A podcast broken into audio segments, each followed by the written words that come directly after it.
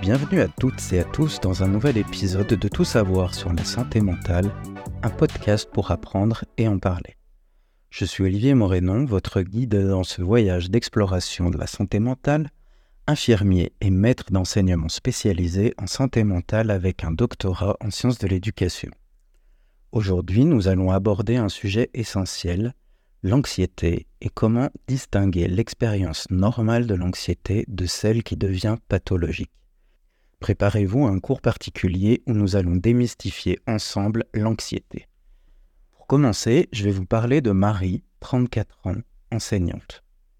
Depuis plusieurs mois, Marie se sent constamment sur les nerfs. Elle a commencé à s'inquiéter excessivement pour des choses qui ne semblaient pas déranger les autres à ce point. Par exemple, elle perdait souvent le sommeil à cause de la peur irrationnelle que quelque chose de mal arrive à ses enfants même lorsqu'ils étaient en sécurité à l'école ou à la maison. Au travail, elle avait du mal à se concentrer, hantée par l'idée de faire des erreurs qui pourraient lui coûter son emploi, malgré les assurances de ses collègues et de sa direction sur la qualité de son travail. Sa tension musculaire constante et ses maux de tête fréquents la rendaient encore plus irritable et fatiguée, créant un cercle vicieux d'anxiété qui interférait avec sa capacité à fonctionner normalement dans sa vie quotidienne.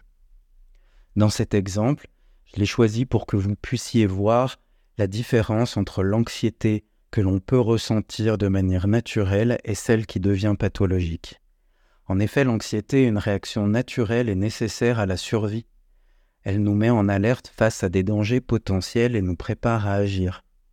Cependant, lorsque l'anxiété devient constante, sans présence réelle de danger et commence à interférer avec nos activités quotidiennes, elle devient pathologique.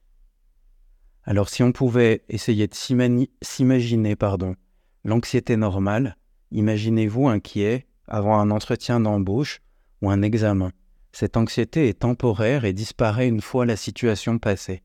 Elle peut même vous motiver à mieux vous préparer.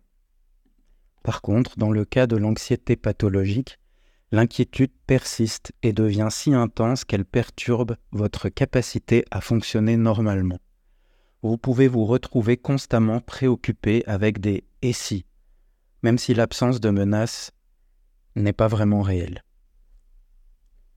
Alors, comment est-ce que ça commence l'anxiété pathologique? Elle peut débuter soudainement ou progressivement.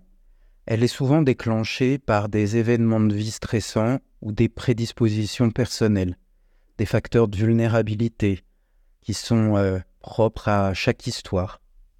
Les motifs de consultation incluent l'incapacité à gérer l'anxiété, son impact sur les activités quotidiennes et une souffrance qui est réelle et persistante.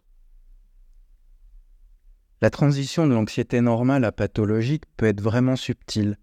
Un indicateur clé est le degré de détresse et d'interférence avec la vie quotidienne. Si vous vous trouvez évitant certaines situations par peur de l'anxiété qu'elles pourraient provoquer ou si vous ressentez une anxiété sans raison apparente, il est peut-être temps de chercher de l'aide. Comprendre la différence entre l'anxiété normale et pathologique est vraiment nécessaire pour reconnaître quand demander de l'aide. Il est important de se rappeler que l'anxiété pathologique est un trouble traitable et il existe de nombreuses ressources et options de soutien disponibles. Merci d'avoir écouté cet épisode Tout savoir sur la santé mentale. Je suis Olivier Morénon et c'est un plaisir de partager ces insights sur l'anxiété avec vous. N'oubliez pas, reconnaître l'anxiété pathologique est le premier pas vers la recherche d'un soutien efficace.